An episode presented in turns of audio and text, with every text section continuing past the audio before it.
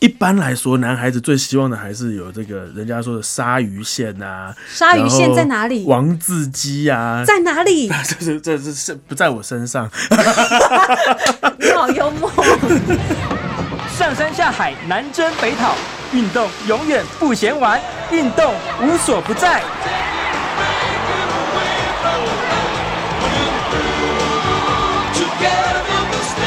就是爱运动。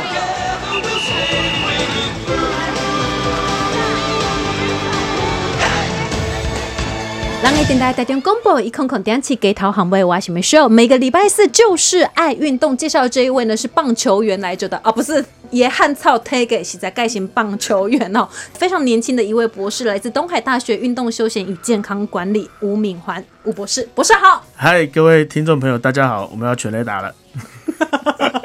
应该很长，有人说你是不是棒球选手？还有橄榄球选手，对。你你把自己照顾的很壮。因为我们就有在练的时候，其实你的上上上半身会比较快一点。我觉得上半身的那个肌力好难练哦。对，其实呃上都都不好练啦。坦白说，如果真的要维持起来，都不是那么容易。对对，那你有没有最想要去锻炼你身体的哪一个部位？一般来说，男孩子最希望的还是有这个人家说的鲨鱼线啊。鲨鱼线在哪里？王字肌啊，在哪里？这是这是是不在我身上。你好幽默。鲨鱼线是什么？呃，鲨鱼线它其实就是这个呃，我们肋骨下方哦，斜下方，然后靠近腹肌旁边这一条线，然后人家就说是这个人鱼线。鲨鱼线在旁边，虽然隔着衣服，但我有感觉到你应该真的没有，没有，没有这回事。那你王字肌，王字肌其实就是腹肌。那我们腹肌如果中间。呃，练的一块一块的话，当然人家说冰块肌嘛，哦，大概就是左四右四这样对称，很漂亮。哎，这是男生在追求的目标。那女孩子呢？以目前排行榜上面来看的话，女生其实哈，我以前一直以为也是一样会是腹肌，但是其实我自己在教学跟指导之后，我发现很多女孩子她很在意的是腹肌这回事，对他们非常在意的是自己的蝴蝶袖，他们都会一直跟我说：“老师，我要怎么练蝴蝶袖？”还有我老师，我的屁股我要翘一。点这样子哦，所以现在反而现在女生很追求这个。那有没有办法徒手解决自己蝴蝶袖的问题？有没有简单的动作？所有蝴蝶袖其实就是我们的这个呃三头肌的部分哈，三头肌、三角肌这个这个部分。所以我们最简单的动作就是一样，把双手这个交叉，然后两臂贴耳朵，是对，然后往下，嗯。对，贴着耳朵往下，那这个时候你就会感觉到我们的后面这一这两块肌肉是紧紧的。是，对，那手的上臂。对手的上臂。那如果说之后你这样每天这样子练习之后，你还可以的话，就可以再拿一个水壶，对，或者是我们的这个。哎，水都出来了，或者是我们的哑铃也是可以的。有，我家里就会放一个比较轻的哑铃，这样子。是，所以平常没事，我就会看着电视，然后就是做一下这样子。是，那因为呃，虽然人家说这个呃，肌力有时候不一定有办法受局部，可是其实哦，我们反而在教学的过程中发现，嗯。当你的是肌力搭配有氧运动以及饮食介入的时候，其实它对于局部是非常有效的。是，因为如果它这个地方的肌肉量增加的时候，它就会让这一块呃区域它的代谢增加。那代谢增加，自然而然它旁边的这些脂肪组织消耗的也会比较快。这就是有点像呃跷跷板一样。对，虽然我们在节目当中呢，不断的呼吁提醒所有的朋友呢，要养成规律运动的好习惯，但是有运动难免就会有伤害。常见的运动伤害有什么？哇，其实很多运动伤害比较常看到的哈，大家最熟悉的应该就是人家说冰卡德，呃，也就是这个。脚踝扭伤，对，哎，就叫翻船哈。所以男生打打篮球啊，一接下来，叭啊下来啊，大概都是脚踝扭伤居多。那脚踝扭伤居多哈，我们一般看到他如果是肿胀的时候，我们第一件事其实很简单哈，大概我们常听到的就是 P R I C E 原则。所谓的 P 哈，就是 pressure，就是把它压压制住伤口。嗯，那。当你的脚踝扭伤的时候，第一个就请不要让它再走动，就在原地或者再到旁边去。那坐下来之后，先检查一下你的患部有没有开放性伤口。所以是开放性伤口的意思，也就是如果它破皮了、流血了，你要先止血。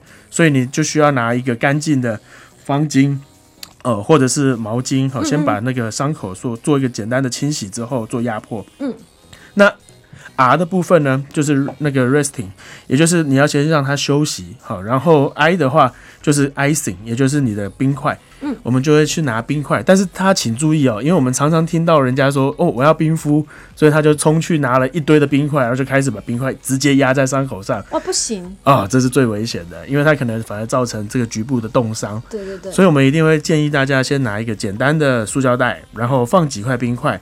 那记得很关键的步骤就是要加水，水的部分大概会盖过这个冰块的三分之一。嗯，那最后呢，你是把水这些冰水，然后放在你的这个患处，对，对对对，那一的话，它其实是抬高的意思。那所以你那一般来说，如果你没有这个开放性伤口，没有流血，嗯抬高的话就不一定是可有可无。哦，但是休息是很重要的。是除了冰卡都以外，要够什么？哇，冰卡都以外，还有像马拉松路跑，如果是马拉松路跑啦，像不管十 K、二十一 K、四十二 K，会会发生什么事情吗？最常听到的就是。呃，抽筋也会，抽筋也会。如果是抽筋，有时候会是属于电解质补充不足啦，或者说你的肌力不够，然后你突然间开始运动，长距离这样子，，对，然后造成抽筋。那如果是抽筋的话，一样哦，马上先休息。哦那记得就是补充水分，加喝一点这个。有的时候侧腹会疼痛，没错，跑一跑的时候，是侧腹疼痛哈，大部分是因为就是我们在换呼吸换气的时候，顺畅，对过度换气了。那我们平常又没有做一个很好的呼吸训练，所以到最后就变成一直就大口换气、大口呼吸，结果导致你这个横膈肌抽筋，然后旁边的呼吸肌群就会就会导导致有点这个抽抽蓄，所以就会变成说我们的呼吸肌很疼痛这样子。那跑步还有其他容易发生的伤害吗？跑步的部分哈，其实最容易出现的，大家应该有听过哈，大概有三个类型会发生在你的下肢。那第一个的话，可能就是人家说的胫前肌压迫。胫前肌也就是我们的膝盖下方，对我们会有个胫骨嘛，胫骨旁边就有个小肌肉。是那通常胫前肌压迫是因为我们有几种可能：一，你的鞋子穿的不合脚，它并不适合拿来跑步，嗯。所以就会导致说你在踝关节在每次着陆的时候，那个关节角度是错的。那因为踝关节足部其实本来是帮我们身体做吸震最重要的一个部位，嗯，但是我如果这个角度是错的，或鞋子不适合的时候，它就会把这个力道往上传，传到我们的胫前肌，就导致这个胫前肌过度使用，嗯然后它就做受伤了。对，这是第一种。是，那第二种的话，大概会是我们另外一种叫跑者膝，哦，好、就是膝盖疼痛。对，那膝盖疼痛就是因为我们的膝盖上面是有髌骨的，所以髌骨当我们在呃使用，运动的时候嗯都过度使用了，所以它其实就会造成这个髌骨的磨损跟摩擦。嗯哦，这就是跑者膝。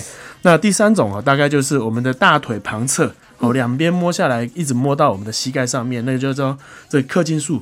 哦，氪金术症候群，这个大家应该有听过。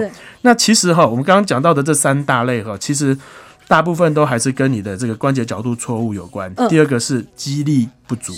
如何去避免这三种这个疼痛的发生哈？大概是在你平常，如果你今天已经有一个目标，我在一个月，我有两个月，嗯我要去完成一个赛事的时候，就要请你开始做规划。对，我要先从短的到嗯中的，最后到长的。是，然后在每次去运动的时候，我们都会建议各位一定要带一个护膝，好、那来保护一下你的这个关节处，让它有一个比较好的固定，或者像刚刚 Michelle 自己非常厉害，他他可以贴这个肌贴，哇，这个也是很厉害的功能，就贴一些肌贴也可以让下半身的我可以自己贴啦。是是。对对对，按、你说背部啊、肩膀啊、上肢的，我可能哦那。可能还是需要帮忙一下，所以像这这两种方式都可以帮助我们在运动的时候，运动的安全、运动的健康。那穿正确的衣服，在合适的场地也是非常重要的。吸湿排汗又要透气，要不然你闷在里面，其实你会有点自己调节不过来。没错，身体的问题呢，只有你自己本人最知道。找一个适当的方式去了解一下，运用你的身体，身体就是要拿来玩一玩，你才会知道说你需要在增强锻炼的是哪个部分哦。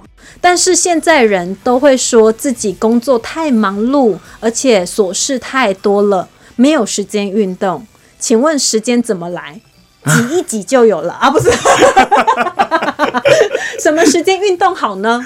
我我们先讲到底要什么叫做做运动好了，因为其实刚刚节目前我们有稍微聊一下、哦对很多人都会觉得说啊，我要我今天要运动，结果一运动就说哇太累太累受不了。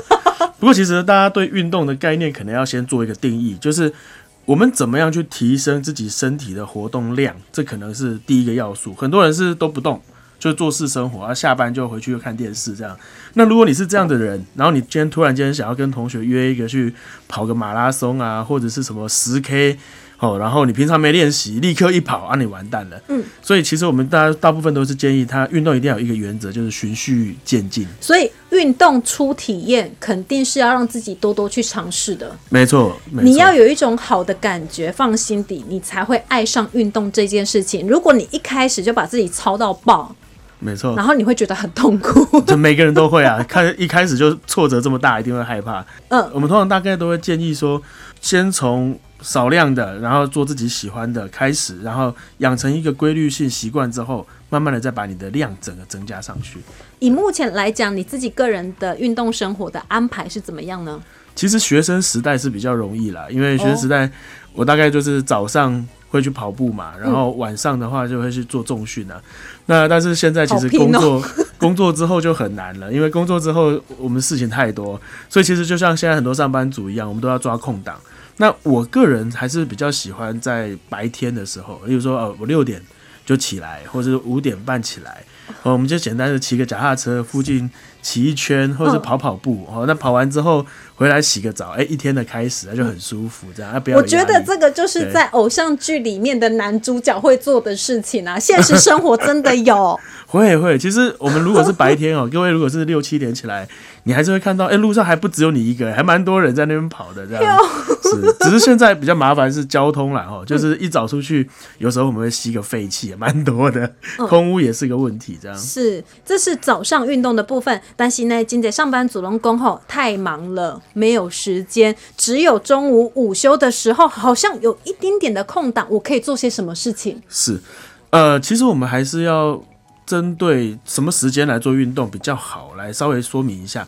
一般哈，我们在早上的时候会很推荐，原因是因为我们大部分的人哦，包括想减肥的啊，或是干嘛的，那早上起来的时候，我们的血糖哦没有还是偏低，然后身体主要还是利用脂肪居多。所以这个时候，如果你还是吃一点点流质性的糖糖分的食物，然后开始去做运动的时候，我们身体利用脂肪的率会比较高一点。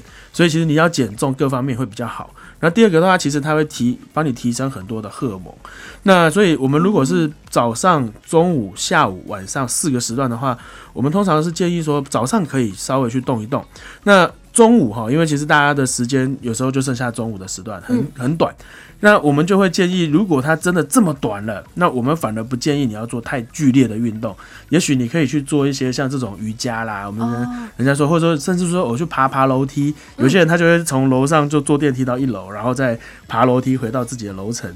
那爬个两趟三趟其实也很够。嗯，甚至说我再去骑个脚踏车，哈，或者说我在跑步机上跑跑步就可以了。那要不要做到说，哎，非常的哦，自己操到不行这样子？我们倒是不建议。原因是因为。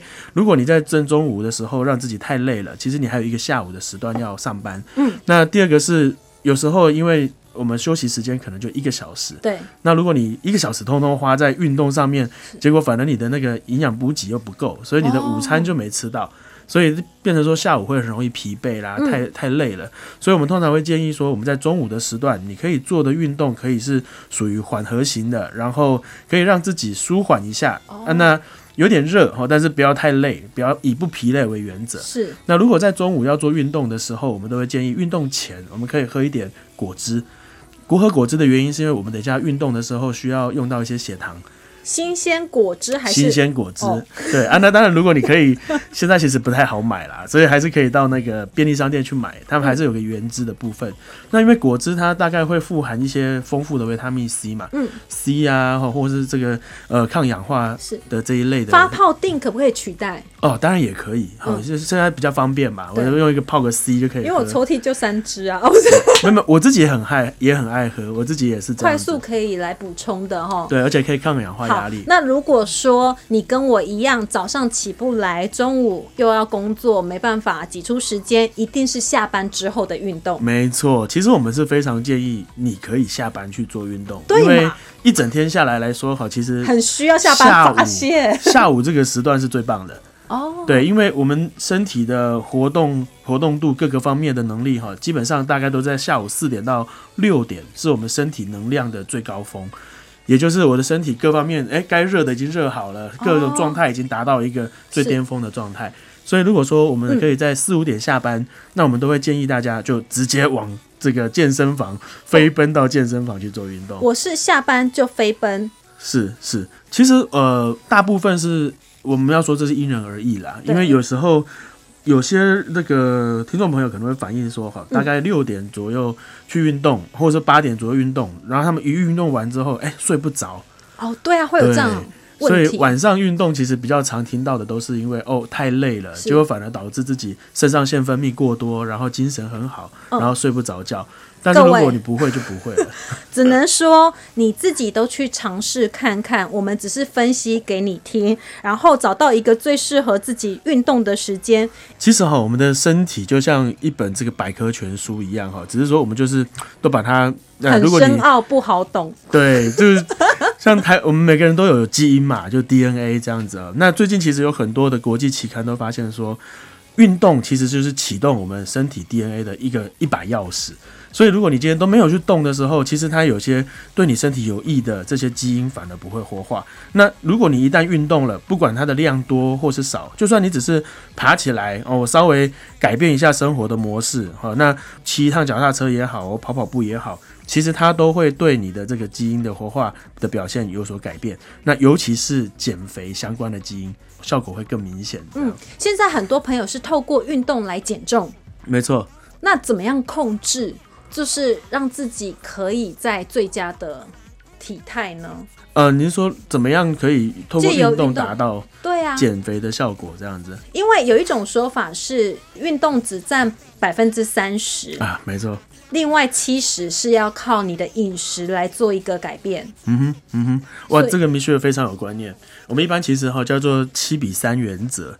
所谓的七比三原则是，如果我今天希望能够减重，那其实我的运动能够控制的大概是三成，嗯，另外百分之七十其实是来自你的饮食。原因很简单，因为每天你的进食量，那个跟你消耗的量，那会存下来多少，其实通通都是透过饮食的控制。可是运动不就是为了要吃的开心？Sorry，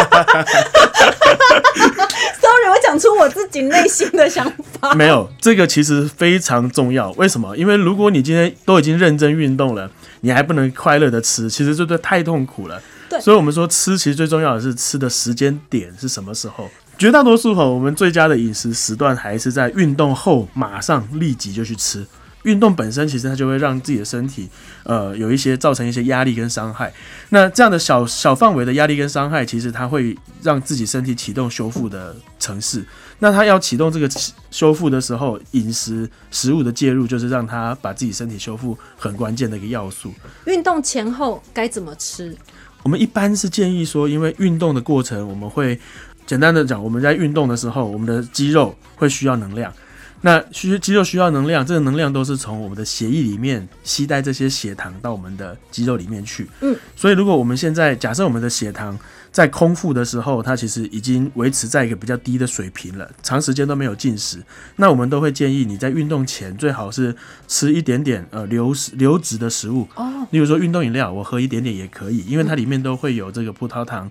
那或者是我今天吃一个小呃小饼干，嗯，或者我们吃个小小呃巧克力也可以。好、那这个饮简单的饮食之后呢，那你就可以去进行运动。那在运动的过程中，就比较不会造成运动低血糖的问题。对，而且你没有吃东西，空腹去运动，其实是非常危险的一件事情。哦，没有错，这非常危险，有可能在运动的过程中造成低血糖，然后甚至晕倒，这个都是很危险的。再来就是，如果没有吃东西去运动的话，其实你那一段运动的时间表现的会不如预期，因为你没有能量，没有那个 power 可以去。但我们也会比较担心是大家会是有一部分的人会在运动前就对自己好一点，他可能就会吃这个固态食物。那我们并没有说固态食物有多万恶，这倒不会哈，而是说我今天大家可以想象看哈，我今天吃了一颗这个饭团好了，我把饭团吃到我的胃里面，那胃当然它一定进行就是消化嘛。它不管你什么时间要运动，所以它要消化的时候，它一定需要什么血液，所以血流就会流到你的胃去。可是我在运动的过程中，我的四肢其实是要是要跑步的嘛，我要运动，所以这个时候就造成你的四肢跟你的胃在抢这些血液，所以它就会造成血液分布不均。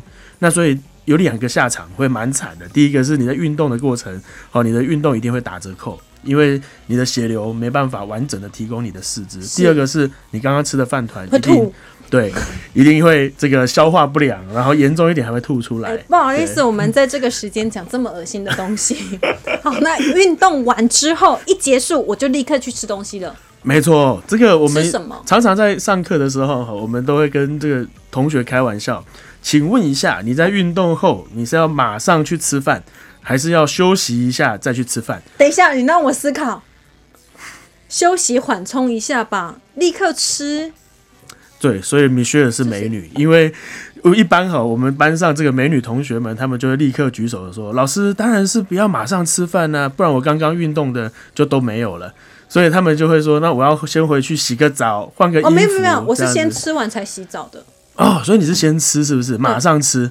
你说马上，我觉得很紧张哎，就是好像一下飞轮车之后，我立刻有东西吃。没有没有没有，我就是会散步走路，然后去某一家店，然后坐下来吃东西。是我们一般他会用时间来做区分，也就是我们最佳的运动进食，运动后黄金进时，间，黄金时间，运动后半小时，也就是半小时内你就可以赶快吃了。要半个小时内吃完。呃，基本上尽量在一小时内吃完了。对对对那半小时内就开始进食。有我有控制在四十分钟以内，因为我是熟女，所以我都慢慢吃，所以半个小时可能对我来讲太紧张。